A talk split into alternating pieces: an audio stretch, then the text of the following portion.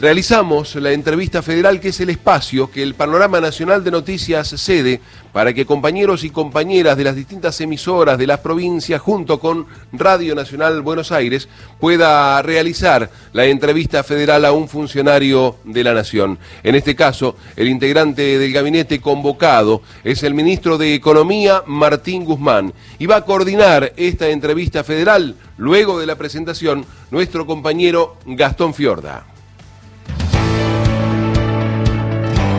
Todo el país. La Argentina unida por 49 emisoras de Nacional. Entrevista Federal por la Radio Pública.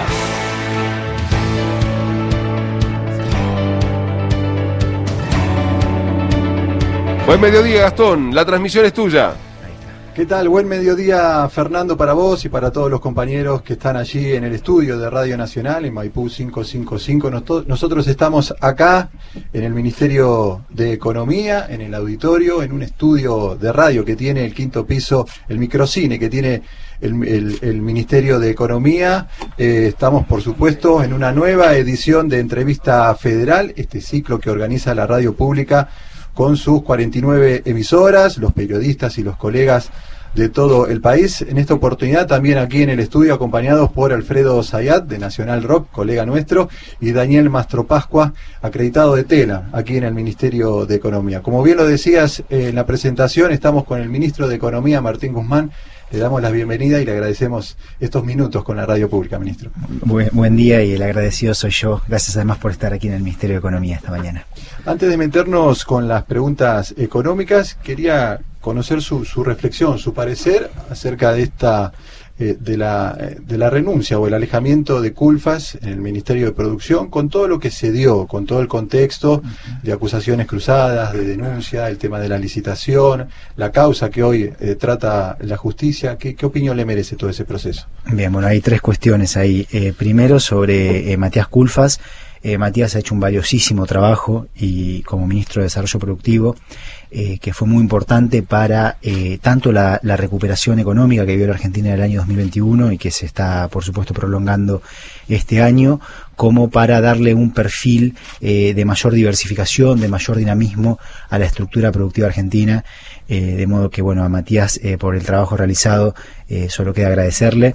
la cuestión, el segundo punto, que es la cuestión de la renuncia, esta es una decisión del presidente de la Nación en las circunstancias conocidas y sobre el gasoducto la realidad es que eh, se han eh, seguido especificaciones técnicas que se adecúan a lo que se definió como necesidades en términos de capacidad de transporte de la Argentina. Eh, lo que se ha hecho desde un punto de vista técnico no es, es inobjetable eh, y hay una necesidad de demanda de insumos, algunos locales, algunos importados, en función de esas características técnicas que han sido aclaradas, de hecho, eh, con un comunicado de la empresa que lo está ejecutando en ARSA y también ayer se ha referido públicamente el secretario de Energía Darío Martínez al respecto. Alfredo. Bueno, buen día, eh, ministro. Bueno, y gracias por participar de esta entrevista federal. ¿eh? Pocos ministros en la historia y bueno, y usted ahí acá recibiéndonos en su casa. Eh, ahora yo le voy a hacer una pregunta bien, bien de coyuntura, si quiere, hasta del minuto a minuto. Después va a haber preguntas por ahí más profundas y para que se pueda desarrollar, porque los portales están diciendo, los portales de noticias, que va a haber demora en el desembolso del próximo giro del Fondo Monetario Internacional. ¿Es así? No, no, se ve que no lo han entendido bien. Se sigue un procedimiento que es absolutamente estándar, que es básico en eh, el funcionamiento del Fondo Monetario Internacional, que es se aprueba, la, se completa la revisión, es un trabajo entre el staff del fondo y el gobierno argentino. Esto se finalizó ayer y luego se eh, pone a disposición del directorio del FMI, en donde están los accionistas, que son los países, la aprobación eh, de, esa, de ese acuerdo entre el staff y el gobierno. Siempre es así, el desembolso se hace luego de que el directorio eh, apruebe ese acuerdo de revisión eh, se proyecta, se estima que el directorio estaría tratando eh, este acuerdo el día 24 de junio, viernes 24 de junio, apenas se apruebe eh, este acuerdo, entonces el acuerdo es el acuerdo de revisión, ¿no? Sí, sí. Apenas se apruebe, eh, llegan los desembolsos. No hay ningún contratiempo, es absolutamente estándar, se cumplieron con todos los tiempos previstos. En general, cuando el staff acuerda y aprueba, casi seguro el directorio lo convalida. Bueno, no, no, creo que no hay general. ningún antecedente de que no ocurra eso. Daniel. Muy bien, eh, buenos días, muchas gracias a los colegas de Radio Nacional por la invitación. Buenos días, ministro. Eh, ministro, usted siempre eh, hace hincapié en la importancia de hacer crecer las exportaciones y de generar divisas, ¿no? Me parece que es algo que usted siempre está insistiendo. Ahora, con este cepo y viendo cómo se comportan las empresas exportadoras e importadoras, eh, ¿ustedes notan eh, algún eh, lugar oscuro en lo que es la subfacturación de exportaciones y sobrefacturación de importaciones y el rol que eso cumple en el dólar blue o ilegal? Bien, bueno, primer, gracias por las preguntas, Daniel. Eh, sobre el primer punto, por supuesto que la Argentina necesita de un sendero de exportaciones que crezcan. ¿Por qué es tan importante esto? Porque para que se pueda sostener el crecimiento económico hacen falta dólares. Para poder bajar la inflación también hacen falta dólares. Porque cuando hay dólares puede haber estabilidad cambiaria. Si el dólar se queda más calmo, entonces se puede atacar el problema de la inflación. Y si tenemos dólares para importar lo que se necesita para que nuestra cadena productiva esté activada, complementando los insumos importados con todo el valor que se agrega en la producción nacional, entonces el país puede crecer. Es por eso que es tan importante eh, ir eh, logrando una estructura productiva que tenga más capacidad de generar divisas, de poder eh, producir lo que el mundo demanda o poder producir lo que le compramos al resto del mundo, como, es en el- como ocurre en el caso de la energía, en particular en el caso del gas. La Argentina ha venido transitando un sendero muy positivo en el campo de las exportaciones. En el año 2019 se exportaban 59 mil millones de dólares. Hoy ya se exportan más de 80 mil millones de dólares y esto no es solamente un efecto de que aumentaron los precios de lo que Argentina vende, también aumentaron las cantidades de lo que la Ar- Argentina le vende al mundo y hacia adelante hay un sendero de significativas oportunidades, que es lo que le eh, para poder generar más divisas en la energía en particular, las oportunidades son realmente grandes y esto nos permite construir futuro, ¿sí? conectar el corto plazo con el mediano plazo, una Argentina que siga creciendo, generando trabajo, generando oportunidades. En cuanto a la cuestión de eh, la brecha cambiaria, que es una realidad que tiene que ver además con factores que preceden eh, a nuestro gobierno. Recordemos que el control de, cambios, el- eh, los controles de capitales eh, se adoptaron en el contexto de la crisis cambiaria que Argentina venía transitando del 2018 y que en el 2019 eh, llegó a un punto más álgido. Por supuesto que generan incentivos a sobredeclarar importaciones, a subfacturar exportaciones. Si uno mira lo anecdótico, ¿sí? siempre alguien va a encontrar una anécdota donde diga, "Ah, yo conozco este que hace tal, este que hace tal. Ahora, hay un trabajo que se hace, que se busca hacer eh, eh, eh, bien serio y firme para que en un contexto donde hay incentivos a maniobras de ese tipo eh, estén obviamente penalizadas, limitadas. Entonces, guarda con, con, con mezclar cuestiones que, de sumas de anécdotas con grandes números. Esto no quita el hecho de que sí que es importante poder ir generando las condiciones para que la brecha cambiaria se vaya reduciendo y por eso es tan importante acumular reservas. Gracias. Ministro, le propongo escuchar algunas preguntas que colegas de Radio Nacional, de distintas emisoras, eh, han dejado grabada. Eh, comenzamos con eh, Mariana Steckler, ella es periodista de Radio Nacional Santa Fe. Escuchamos. Ministro, buen mediodía. Mariana Steckler desde Santa Fe. Eh, Preguntarle por las relaciones de intercambio, porque esto impacta en, la cotidianeidad ¿no? de los argentinos y las argentinas, impacta en la compra diaria en el supermercado, en la compra de los alimentos. Entonces, para comprender, porque siempre se nos ha dicho que cuando los precios internacionales de los productos que exporta mayormente Argentina, este, granos y carnes, estos precios están bajos, bueno, claro, impacta de manera negativa. Eh, pero hoy estos precios están elevados, la demanda también aumenta y sin embargo lo que a priori parecería una oportunidad de, histórica para, para nuestro país, aprovecharlo de manera integral, se transforma en un problema. Aumentan a la par los productos aquí, en, en el mercado interno. Entonces, ¿cómo explicarlo esto y cuál sería la solución? Gracias, Mariana, por la pregunta. Eh, a ver, efectivamente hoy el mundo está viviendo eh, una situación eh, crítica desde el punto de vista de la inflación. La inflación se ha vuelto el, el principal problema mundial y la guerra en Ucrania es uno de los factores que ha generado esta situación. Para la Argentina esto presenta un escenario en el cual, por un lado, hay una mejora en los términos de intercambio entre la Argentina y el resto del mundo, y eso le permite a la Argentina contar con más divisas. El, intercambio, el, efecto en, en, el agregado es muy bajito, ¿no? porque hay cosas que también importamos que aumentaron de precio, como pasa con el gas natural licuado. Pero tiene un impacto en los precios domésticos. Y eso es un problema, genera un problema distributivo, y hay que poder lidiar con esa situación. Lo que el Gobierno Nacional ha hecho para atacar esta problemática es presentar un proyecto de ley eh, para administrar la renta inesperada de la guerra. ¿Qué quiere decir esto? Hay pocos que se benefician de esta situación tan dramática en el mundo, teniendo ganancias que no tienen nada que ver con el aumento de la inversión, con una actividad humana eh, de, mayor eh, toma de riesgo o decidir ir hacia adelante con ciertos proyectos, sino que es, bueno, tuvieron suerte en un contexto en donde millones tienen mucha mala suerte. Y es responsabilidad de quienes eh, gobernamos sentar reglas de juego para que la sociedad progrese. Y para que exista progreso, el crecimiento se tiene que compartir, tiene que haber cierta equidad.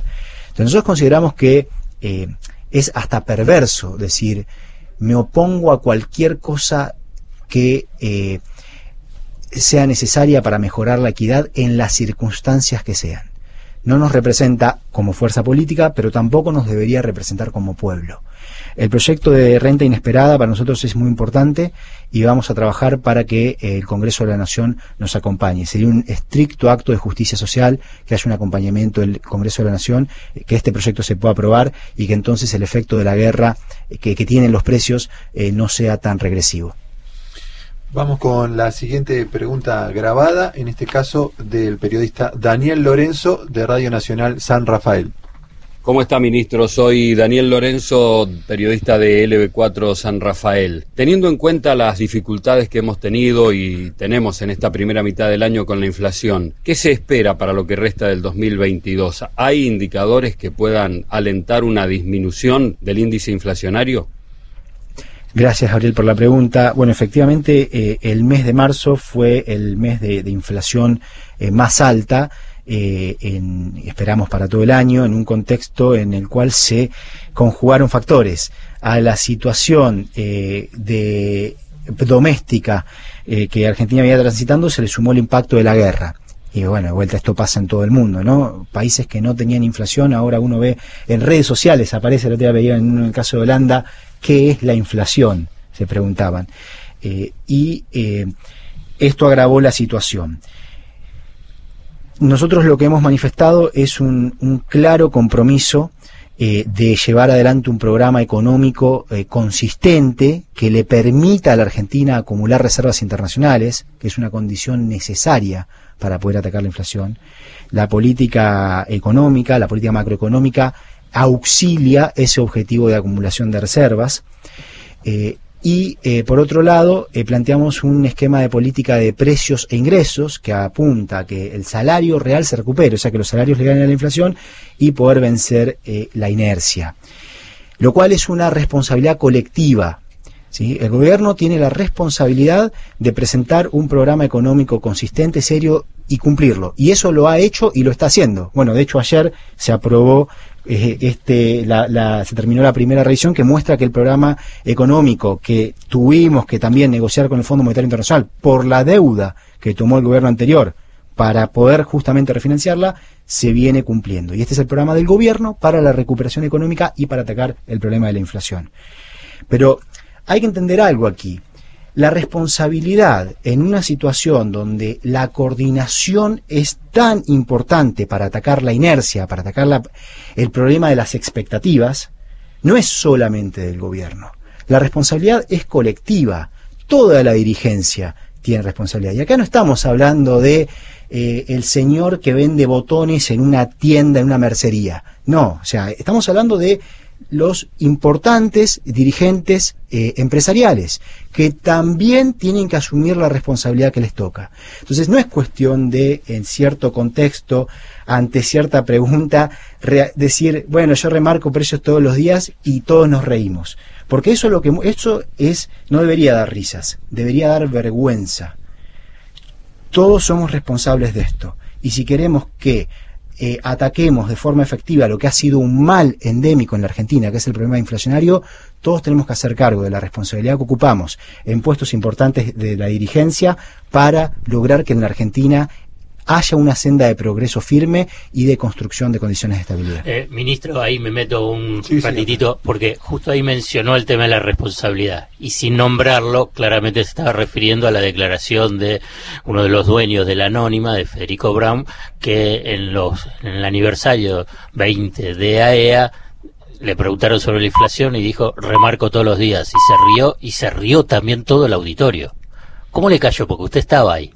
No, no estaba ahí. Ah. No, no, yo llegué después. Si hubiera estado ahí, si hubiera estado ahí, hubiera dado exactamente el mismo mensaje que estoy dando aquí. ¿Cómo me cayó? Como acabo de describirlo. ¿Sí? No es cuestión de deslindarse las responsabilidades, sacarse las responsabilidades encima. Y como digo, esto no debería dar risa en un contexto donde hay mucha gente sufriendo. Debería dar vergüenza. Y todos tenemos que hacernos cargo y responsable de lo que nos ocupa. Ahora, ministro, cuando usted habla de que la responsabilidad es de todos, ¿A usted no le parece que el gobierno en materia de política económica tiene que marcar un rumbo y a partir de ahí... Bueno, pero el gobierno lo ha marcado y lo está llevando adelante y lo hemos hecho con absoluta decisión y firmeza. Yo pienso en, el proyecto este de renta inesperada que ingresó formalmente a la Cámara de Diputados, una Cámara que no es del todo benévola, por decirlo de alguna manera, con el oficialismo. La prueba ayer que la oposición logró quórum y darle media sanción al proyecto de boleta única. ¿Cómo piensa el gobierno, qué estrategia se piensa dar en la Cámara de Diputados para reunir primero eh, los 129 que garanticen el quórum y después poder debatir y darle media sanción a este proyecto que, como bien decía, es importante para equilibrar un poco la, inflación y los precios en Argentina, ¿no?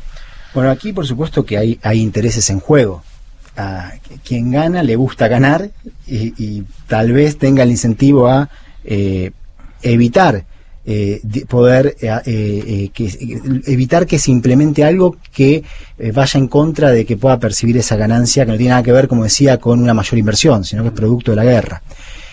pero bueno, cada quien tiene que definir de qué lado está. Y nosotros gobernamos para que haya progreso que le llegue a las mayorías, que le llegue a todo el mundo. Si no es compartido, no tiene sentido gobernar para unos pocos no nos parece bien. Nosotros vamos a trabajar, por supuesto, con, con la Cámara, con el presidente de la Cámara de Diputados, eh, para eh, apuntar a que este proyecto se apruebe. Y para el Gobierno Nacional esto es muy importante. Ministro, para que haya un poquito más de precisiones vinculado con el proyecto de renta inesperada, porque si no que aparece como que le va a alcanzar a todos. Digamos, claramente es solamente para empresas, pero a la vez, por lo que estuve leyendo y por ahí necesitaría por ahí esta precisión, digamos, son 300, 400, 500 empresas cuánto se piensa recaudar, algún tipo de estimación que esa recaudación va a ser a partir del año próximo, ¿no? Que van a tener que pagar. Claro, claro, muy, muy eh, valiosas preguntas. Eh, primero, este es un proyecto que, como decía, lo que busca es grabar esas grandes ganancias grandes ganancias que después se manifiestan en que pagamos los precios más caros los precios de las cosas, ¿sí? el precio de esto que tenemos frente a la mesa y muchas otras cosas terminamos pagándolo más caro. Entonces millones se perjudican, pocos se benefician. ¿A quién abarca? A empresas muy grandes tienen que haber tenido más de mil millones de pesos de ganancias en el año 2022. Además, tiene que haber habido un aumento significativo de las ganancias con respecto al año anterior. ¿Cómo se verifica eso? Mirando los márgenes operativos. ¿sí? Miro cuánto gana, cuánto ganó la empresa en relación a las ventas de la empresa. Si tiene margen de ganancia superior al 10%, bueno, es un margen muy alto. Denota, denota que hay un tema de ganancia extraordinaria. Esto es algo además reconocido mundialmente. Reconocido mundialmente, la OSD, la OCDE, está trabajando para abordar el problema de la ilusión impositiva de las empresas multinacionales vía el uso de guaridas fiscales, lugares donde se esconden para no pagar impuestos y así de financiar al fisco y llenarse de plata. Bueno, ahí se definió que eh, hay ganancias no rutinarias, extraordinarias, cuando el margen de ganancia es superior al 10%, y eso lo tomamos como un antecedente.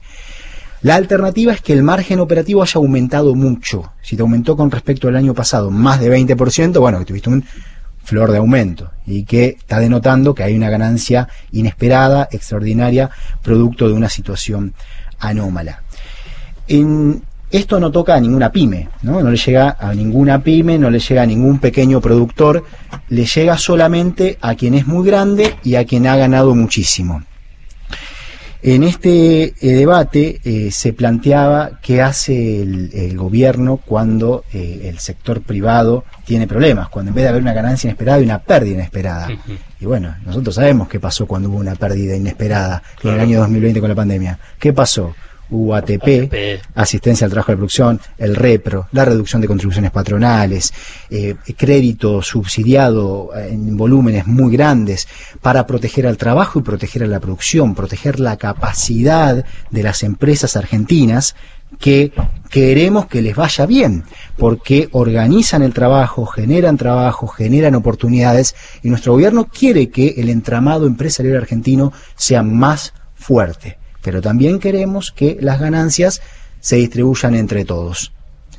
Y a eso es a lo que apunta el proyecto de renta inesperada. Pero para apreciar, son 300 empresas. esto va a depender, eh, disculpame que no te respondí eso, eh, va a depender de cómo sea la evolución económica en todo el año, porque recordemos que abarca al periodo eh, del año fiscal 2022 y todavía no terminó, falta la mitad. Claro, pero uno puede estimar. Hoy estimaríamos, si fue, si hoy se planchase todo, este, estimaríamos alrededor de 350 empresas, sí, que es un número muy chico de empresas en la Argentina. Uno puede pensar que pueden ser energéticas, las que están vinculados con el tema de alimentos, con telecomunicaciones, todas, todos sectores que han tenido ya con la pandemia y ahora con la guerra ganancias fabulosas, no solamente en Argentina, ¿no? A nivel mundial. Sí, el proyecto es general, no importa de qué, en qué sector estés, lo que importa es que hayas tenido renta inesperada, pero ciertamente ha habido sectores que claramente han tenido renta inesperada.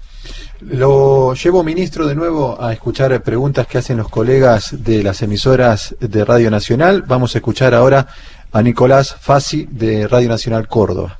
Ministro Guzmán, acá Nicolás Fassi del RA7 Radio Nacional Córdoba. Eh, le consulto acerca de las políticas que se llevan a cabo desde eh, el Ministerio de Economía para fortalecer fundamentalmente las economías regionales y en particular también cuál es el, rol que le cabe al Estado Nacional en cuanto al fomento y también la consolidación de la industria automotriz aquí en la provincia de Córdoba. Muchas gracias. Gracias, Nicolás, por la pregunta. El, bueno, el Gobierno Nacional ha estado trabajando desde el día uno para fortalecer a las economías regionales y fortalecer a toda la industria, incluyendo la industria automotriz. Se tomaron un conjunto de medidas eh, para lograr esos objetivos. Eh, una que, bueno, que ha tenido un impacto importante y que está bastante difundida fue la reducción o eliminación de los derechos de exportaciones eh, de exportación para las economías regionales, que eh, permitió mejorar las condiciones de competitividad de las economías regionales que han transitado una fuerte recuperación, además generan empleo, agregan valor, son muy importantes para la Argentina y son muy importantes para el federalismo, ¿no? Porque esto lo que permite es distribuir oportunidades a lo largo de todo el territorio nacional, que es un objetivo central de la política eh, económica de este gobierno. Eh, en el caso de la industria automotriz se trabajó de una forma virtuosa con el sector. Eh, durante el, año 2020 se logró articular un esquema de adecuación de los derechos de exportación que dice que en el 2021 la producción incremental de cada terminal automotriz con respecto al año anterior no estaba eh, afectada por derechos de exportación. Eh, eso se extendió en el año 2022 para las autopartes y tuvo un impacto importante en la producción. De hecho, Córdoba, la provincia de Córdoba eh, eh, vio ese impacto de forma directa en lo que fue la recuperación de la producción de la industria automotriz en la provincia. Y bueno, vemos los números, ¿no? Se están batiendo récords de producción, de empleo, y eso es algo positivo para la Argentina. Es positivo para el trabajo, positivo para la producción. Bueno, vamos con otra pregunta, en este caso de Erika Freire, de Radio Nacional Comodoro Rivadavia. Muy buenos días, ministro. Muchísimas gracias por su participación en esta entrevista federal. Erika Freire desde Nacional Comodoro Rivadavia. Quisiera consultarle por eh, unas declaraciones que se dieron hace muy poquito. El PRO realizó una cumbre en Olivos y la presidenta de este partido declaró que se va a necesitar de los ahorros de los argentinos, eh, ya que no va a venir capital por un tiempo. Esta, esta frase generó mucha preocupación en la ciudadanía, ya que remite a una, a una crisis económica en la historia eh, de los argentinos muy sentida Quisiera consultarle cómo describiría usted la estabilidad del sistema financiero argentino para darle tranquilidad a los ciudadanos y las ciudadanas tras estas declaraciones. Gracias, Erika. Eh, bueno, hoy la Argentina tiene una situación radicalmente diferente que, en otros tiempos en cuanto a la estabilidad del sistema financiero. El sistema financiero está robusto, eh, está, está líquido, hay regulaciones que, que aseguran que el sistema financiero esté en esta situación de robustez. Por otra parte, nosotros hemos trabajado para fortalecer el financiamiento eh, en pesos, el financiamiento eh, vía instrumentos en moneda local, eh, con toda la recuperación, la reconstrucción del mercado de capitales doméstico, partiendo de lo que fue la reconstrucción del mercado de deuda pública en pesos, que debe ser un pilar de un proceso de desarrollo de un Estado-nación y hay un compromiso muy firme también de fortalecer a nuestro propio mercado de, crédito, eh, moneda local y al mercado de capitales. Y no es correcto que eh, no esté habiendo inversión eh, externa en la Argentina. Hay sectores de escala que si vemos lo que viene pasando, la energía, la minería, en la Argentina está habiendo un aumento importante de la inversión, donde se complementa muchas veces capital doméstico con capital internacional, que la diferencia es que en el caso de nuestro periodo de gobierno viene a la economía real, viene a producir cosas. Eh, no a hacer especulación financiera como ocurrió en el gobierno anterior, esto del juego que se hacía de traigo dólares, los cambio por pesos y los pongo en una LEVAC que me da un retorno más alto que la tasa de evaluación y voy haciendo todo ese jueguito hasta que en un momento digo basta. Y en, y en ningún momento esos dólares se usan para poner una fábrica, para generar empleo y así eh, dejaron a la Argentina. Esto no está ocurriendo hoy, sino que se apuesta por el trabajo y la producción. Ministro, eh, ¿cuáles son las reservas disponibles netas que tiene el Banco Central para hacer frente a todos los, vencimientos, sobre todo estos barcos de gas que están ingresando para mejorar la situación? Y si además, en este contexto de lo que son las reservas, están analizando alguna modificación al cepo, como por ejemplo un dólar turista. Eh, no hay ningún problema de acceso a divisas para la importación de gasoil. Están los dos, están los dos. ¿Cuál es la, disponibilidad? El 100% de lo que se necesite. En ese sentido, el Banco Central ha sido muy claro al respecto. Y en cuanto a la administración cambiaria, se ha venido llevando a cabo un esquema que está vigente y lo que estamos haciendo es adaptando eh, regulaciones de movimientos de capital para favorecer eh, la, inversión en sectores de la economía real.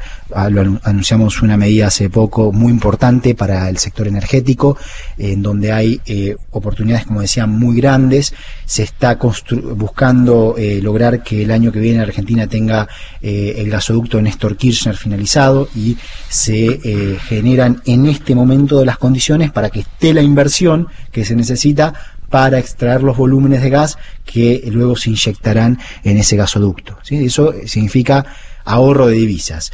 relajamos o adaptamos ciertas regulaciones de capital para que en Argentina ingresen más dólares, que la Argentina cuente con los servicios de fractura, que son eh, muchas veces, eh, en casi todos los casos, eh, vienen del resto del mundo y que con eso se pueda producir más de lo que Argentina necesita para seguir creciendo.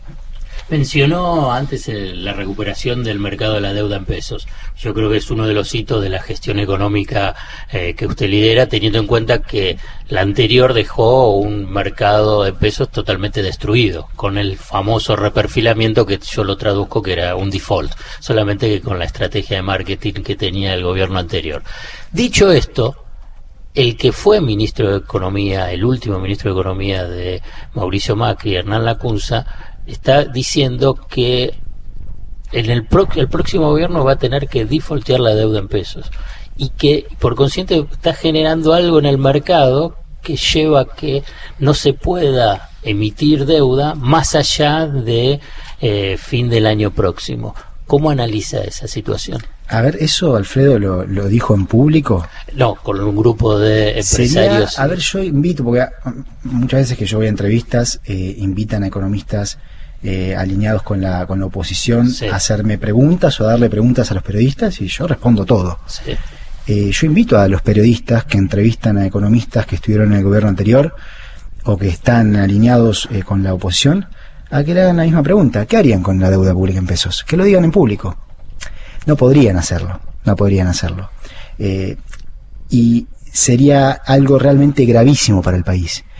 Y sería responsable que la oposición se manifieste públicamente al respecto, que asuma y acompañe con el compromiso, que no es un compromiso que solamente ayude a un periodo de gobierno, ayuda a 47 millones de argentinas y de argentinos, aquel de decir nosotros vamos a respetar y fortalecer el mercado de financiamiento para el Tesoro Nacional, para el sector público en la propia moneda. ¿Para qué? Para que en Argentina haya financiamiento, para que haya más obra pública, más inversión en educación, más inversión en desarrollo científico y tecnológico, más inversión en salud. Entonces, es de una gran irresponsabilidad alentar cualquier cuestión. A mí, francamente, no me consta, pero ante la duda sería bueno que públicamente se manifiesten al respecto. Mientras tanto, nuestro gobierno... Simplemente, digamos, ayer por eso se derrumbaron los precios de los bonos en pesos. ¿no? Bueno, Una de las razones. A ver, lo que te puedo decir eh, con respecto y, el resto de los otros bonos, digamos, están en niveles muy, muy deprimidos. Yo creo que tiene que ver, si quieres, con lógicas que pueden ser del mercado internacional, pero también de dudas que se van instalando en el mercado sobre qué es lo que puede pasar la deuda después de terminado este gobierno. Bueno, a algunos les puede convenir generar esas dudas. Por eso digo, sería una actitud responsable que haya claridad. Bajo nuestro gobierno, lo que se va a hacer es justamente lo contrario, se va a fortalecer el mercado de deuda pública en pesos. Por ahí varios testean, ¿sí? a ver cómo se reacciona. Y nosotros también testeamos, a ver cuánto están dispuestos a perder algunos. Pero eh, nosotros vamos a seguir trabajando en la línea de fortalecer el mercado de deuda pública en pesos. Lo invito nuevamente, ministro, a escuchar eh, preguntas que hacen los colegas de Radio Nacional, en este caso Virginia Frache de Radio Nacional Bahía Blanca. Muy buenos días, señor ministro. Virginia Calzada Fraché, desde Radio Nacional Valle Blanca, lo saluda. En varias oportunidades, el presidente de la Nación, Alberto Fernández, ha manifestado que una de las cuestiones principales, eh, que lo son, para él tiene que ver con la distribución de la riqueza que se genera en el país. Pensando en eso, le pregunto si hay una posible eh, reforma tributaria, si se está pensando en la misma y si es así, este, bueno, cómo sería o cómo la llevarían adelante. Muchísimas gracias. Gracias a vos, Virginia, por la pregunta. Eh, bueno, nosotros hemos avanzado desde que se inició nuestro periodo de gobierno en eh, toda una reformulación de la estructura tributaria que le ha dado un carácter, en primer lugar, de mayor fortalecimiento al fisco, hoy se ve que eh, buena parte de la mejora en las cuentas fiscales es producto de medidas tributarias que se llevaron adelante, que tienen un carácter progresivo, ¿sí? que eso es lo segundo, ha generado eh, un carácter eh, más progresivo y equitativo de esa estructura, revirtiendo algunas de las acciones y medidas que llevó el gobierno anterior, que las hizo bajo la idea de que iba a generar incentivos a una mayor inversión y no hubo mayor inversión en la economía real. Lo que hubo fue un mayor enriquecimiento de quien más tenía, un país con más desigualdad.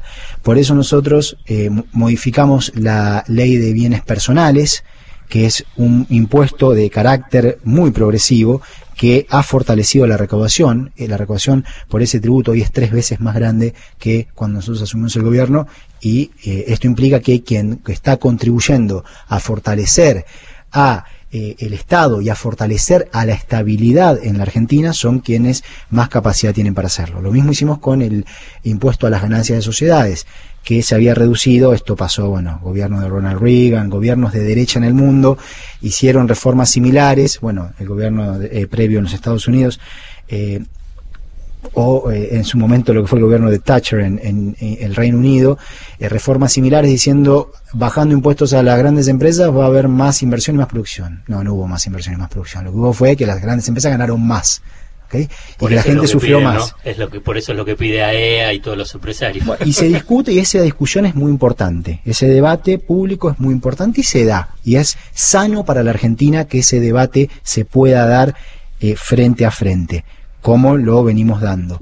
Y nosotros hacemos lo que consideramos que corresponde para cuidar a nuestro país. Por eso también se volvió a eh, hacer una reforma en el impuesto a las ganancias de las sociedades que, no le eh, aumenta la carga a las pymes, pero sí eh, volvió al 35% a las empresas eh, más grandes, a las que más ganan. Y lo mismo eh, se ha hecho con el resto de la estructura tributaria. Bueno, y en este momento ya lo hablamos, tuvimos un rato hablando de ello, pero presentamos la, la sobrealícuota como mecanismo para administrar la renta inesperada.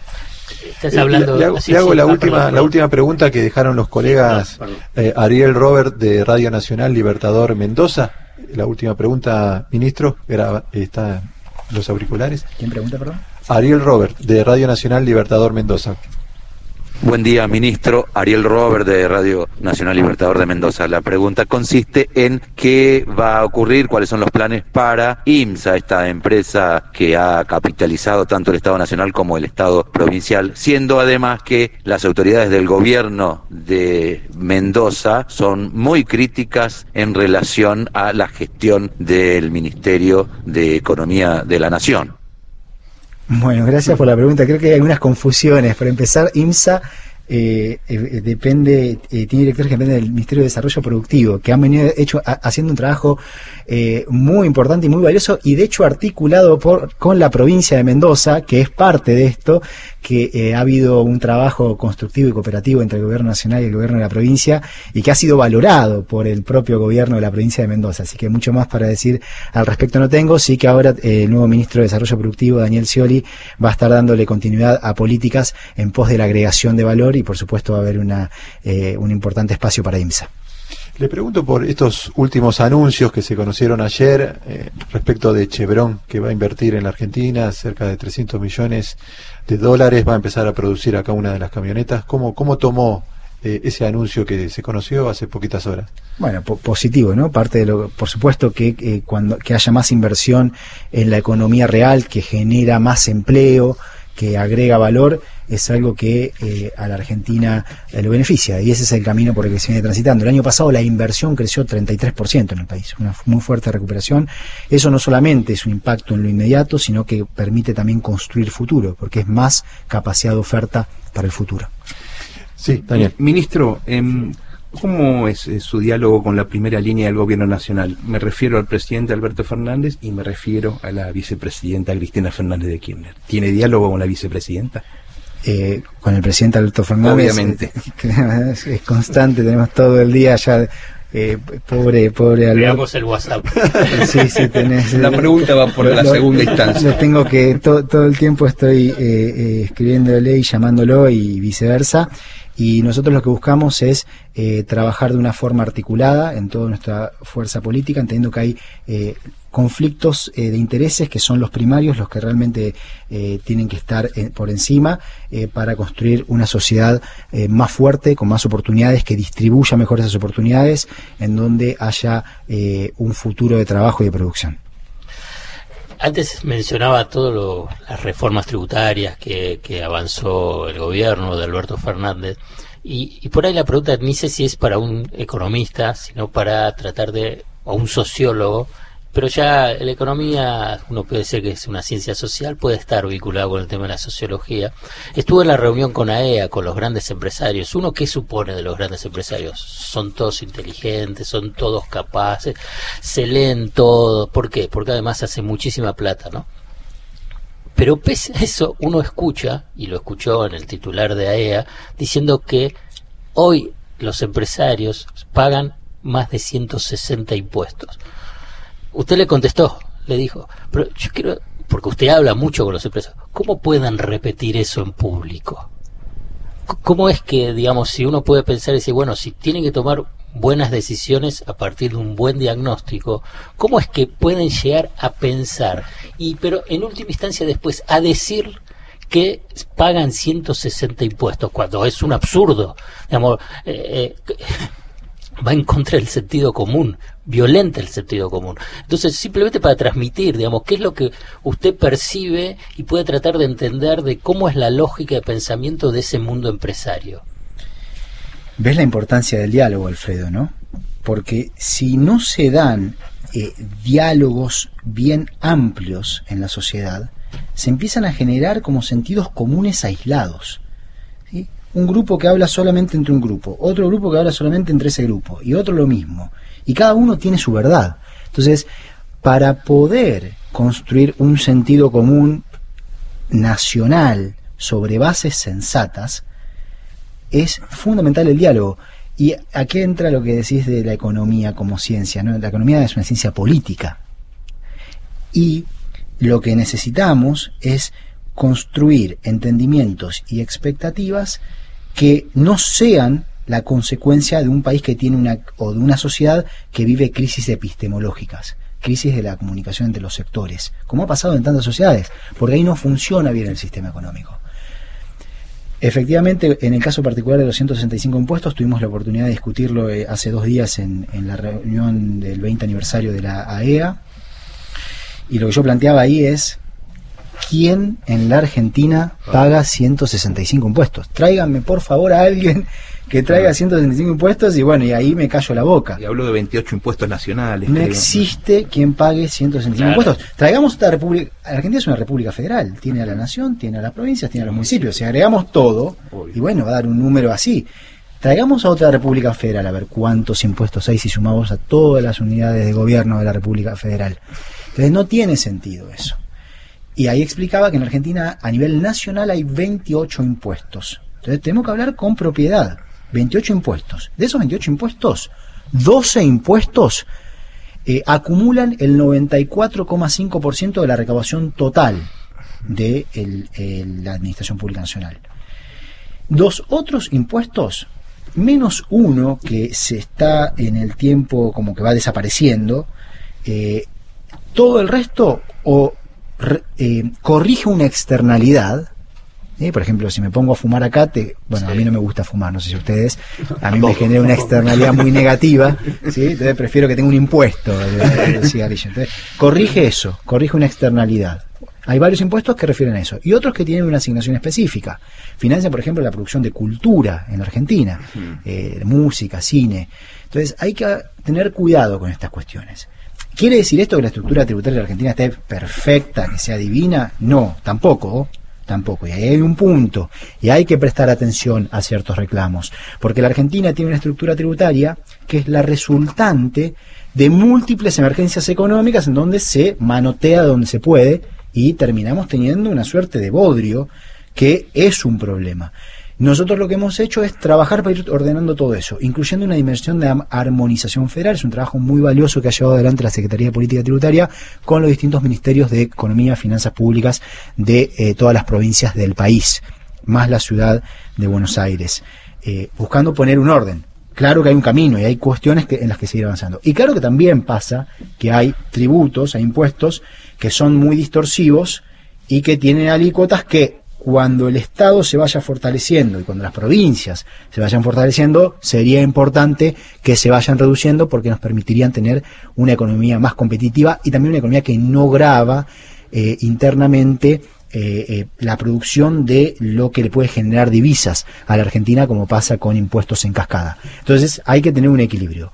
Hay mensajes que son importantes, que tienen mucho valor, hay que escucharlos, hay que enmarcarlos en el contexto de las circunstancias y las restricciones que se enfrentan, pero hay otros que hay que corregirlos. Ahora, cuando los empresarios hablan de esa cantidad de impuestos, ¿usted cree que lo hacen por ignorancia o lo hacen a propósito para plantear una agenda de que les bajen la presión impositiva? No me voy a poner a especular sobre ese punto, pero lo que nosotros hacemos es manifestarnos con claridad y firmeza sobre lo que consideramos que es sano para la Argentina. Le pregunto, ministro, por aquella situación que se generó con el ex secretario de Comercio Roberto Feletti que se conoció su renuncia poco tiempo después de, haberse reunido con usted. Eh, ¿Cómo, cómo tomó esa decisión de, de Feletti? ¿Cómo, cómo tomó, qué, qué lectura hizo de, de ese proceso? Le agradecimos a Roberto, que hizo un trabajo eh, también que ha sido muy valioso, eh, con quien tenía eh, un diálogo muy útil para la gestión de la política económica. Eh, bueno, fue decisión de él dar un paso al costado. Hay un nuevo secretario de Comercio que le está dando una continuidad a la política de precios que es tan importante para la Argentina. Eh, y esa es la, la situación. Vamos, miramos hacia adelante. Alfredo. Baja la inflación, ministro, de acá a fin de año. Bueno, nosotros ¿Qué es lo estamos que quiere viendo- saber la gente? El número de mayo, al menos. Estamos viendo eh, un- una reducción en la tasa de inflación intermensual eh, y es fundamental atacar la inercia. Entonces están los dos bloques, ¿no? En La política macroeconómica, el gobierno ha mostrado un claro compromiso por llevarla adelante, el, el programa que hemos trazado, así que no debería quedar dudas sobre eso. Y, acompañar esto de una política de precios, es bueno que hayamos la- tenido la oportunidad de dialogar sobre el tema de que tranquilizar a la economía es una tarea colectiva que requiere de responsabilidades colectivas. Vemos un mayo con una tasa de inflación más baja que en el mes de abril, pero por supuesto que eh, cualquier número de estos que estamos hablando son números eh, altos, problemáticos para el funcionamiento de nuestra sociedad y de nuestra economía y eh, lo- eh, el fo- hay un foco central puesto en atacar el problema inflacionario. Eh, la última, ministro, Sí, sí, de, de mi parte. Usted, bueno, eh, recién le preguntaba a Alfredo si baja la inflación. Lo que sí usted quiere bajar, y lo manifestó en el foro de AEA el martes pasado, es el déficit fiscal y la emisión monetaria. Eh, ¿En qué términos lo va a hacer? Eh, si va a ser gradual y qué incidencia puede tener eso en el salario y en el trabajo de los argentinos. Bueno, Daniel, a ver, primero, eh, nosotros tenemos... Quienes creemos en, y no creemos por creer, sino creemos por la evidencia en que el Estado tiene un rol importante para apuntalar al desarrollo de una economía de mercado, a que sea más pujante, que agregue más valor, que genere más trabajo, que haya más producción. Quienes creemos eso, buscamos, debemos buscar fortalecer las capacidades del Estado. ¿Y cómo se fortalecen las capacidades del Estado? Bueno, primero tiene que tener más dólares en el Banco Central. Eso es fundamental. Porque un Estado que está débil desde ese punto de vista es un Estado que puede hacer menos cosas. Segundo, el propio fisco debe tener más fuerza. Un Estado que vive de pedir prestado o emitir una moneda que se quiere menos es un Estado que tiene ciertos problemas. Y eso tiene un impacto en la inflación. Por eso, por un lado, es tan importante reconstruir el mercado de deuda pública en pesos, y lo hicimos, y se sigue mejorando esa situación. Pero en estas circunstancias en las cuales el crédito no es que abunda por todos lados para las necesidades que tiene la Argentina, hay que encontrar un camino en el cual el Estado puede cumplir su rol, invertir más en obra pública, más en educación, más en ciencia y tecnología, apuntalar la recuperación tan fuerte que ha habido en la Argentina, que tiene mucho que ver también con la política económica que se hizo, ¿no? Pero al mismo tiempo ir haciéndose más fuerte. Reducir el déficit fiscal, lo que nos permite, en este contexto donde el crédito no abunda, es reducir la emisión monetaria. Y en una economía bimonetaria, lo que ocurre, si, decimos que es bimonetaria, lo que estamos diciendo es que la gente, esos pesos, una parte los lleva al dólar. Entonces, tiene que haber un paralelismo entre la generación de divisas de la economía, los dólares que genera, y cuántos pesos va eh, generando también. Y por eso es importante eso. ¿Cuánto vamos a emitir? Lo que consideramos necesario para tener una política fiscal que siga apuntalando la recuperación y que genere más desarrollo en mediano plazo y al mismo tiempo podamos atacar el problema inflacionario. Y eh, este es un programa que hemos trazado, está claro, lo hemos discutido en el Congreso de la Nación en cada uno de sus detalles y hacia allí vamos. Eh, para cerrar, le doy el pase a Federica Páez, que está en el estudio de Radio Nacional, que lo, quiere saludar el ministro. ¿Qué tal, Federica? Buen, buen mediodía para vos. Hola, ¿cómo les va? Aquí Fede Pais desde Estudios. Eh, gracias al ministro por, por atendernos. Estuve escuchando atentamente allí la, la entrevista, Gastón, buenísima, y a todos los que formaron parte de esta entrevista federal también. Estuvo recontra interesante porque además es también entender un poco la economía en una cosa más cotidiana. Una que es medio bestia, que como mucho va al súper y entiende desde ahí la inflación y la cosa cotidiana. La verdad es que hay cierta, cierta cuestión didáctica que yo creo que algunos funcionarios en algunos roles deben tener y que está buenísimo que eso suceda. Bueno, muchísimas gracias Federica, es eh, un, un gran placer y también permítanme enviar un saludo a, a todas las provincias del país eh, y a todos quienes han estado escuchando desde distintos eh, sectores de nuestro país y a todos los periodistas y las periodistas que preguntaron. ¿Qué es Gracias lo a que- usted, ministro. ¿eh? que- ministro, ¿qué es lo que más extraña De la cosa? se, nos escapó. No, no, se no, nos no, fue, estaba, está. estaba re podrido, estaba harto. No, no, está acá, está acá, está acá. Igual te, Para, ¿quién está ahí? como- Sí, Fede. Hola, ¿cómo te va? Tantos años que hemos trabajado juntos. Sí, te extraño, cosita. Lo que sí, No me digas esto, eso enfrente del que es ministro. inusual el tema de la hora. Avisa a Mary, por favor, que avise que estamos tarde. Eh, así que Bueno, hacerle la pregunta directamente al ministro. Sol, lo único que quería decir es si no extraña tremendamente ir a la cancha, porque yo acá tengo gente fanática de gimnasia que Ah. me dicen que, que eso debe ser desesperante. Y vos sabés que yo, que además estoy a muy pocas cuadras de la Ah, cancha de tremendo, gimnasia. aún, ¿sí? Yo pobre hombre. eh, eh, vivo, bueno, una parte en Buenos Aires, una parte de mi tiempo en La Plata. Así que cuando veo a toda la gente ir a la cancha, yo digo, bueno, me podría tomar dos horitas de, de buscar. eh, eh, pero bueno, no, hoy la prioridad es otra. Un camuflado, es- un camufladísimo, ir a la, de- medio de incógnito, nunca. Vamos. Pero ya va a llegar el momento, porque mientras tanto cada minuto se usa para poder eh, lograr que Argentina tenga las condiciones para bajar la inflación, para seguir generando empleo y que podamos vivir todos mejor. Gracias. Beso enorme. Gracias, Federica. Gracias, ministro. Gracias. Estuvimos entonces con el ministro de Economía, Martín Guzmán, y de esta manera damos cierre a un nueva, una nueva entrevista de este ciclo que la radio pública denominó Entrevista Federal. Chao, hasta pronto.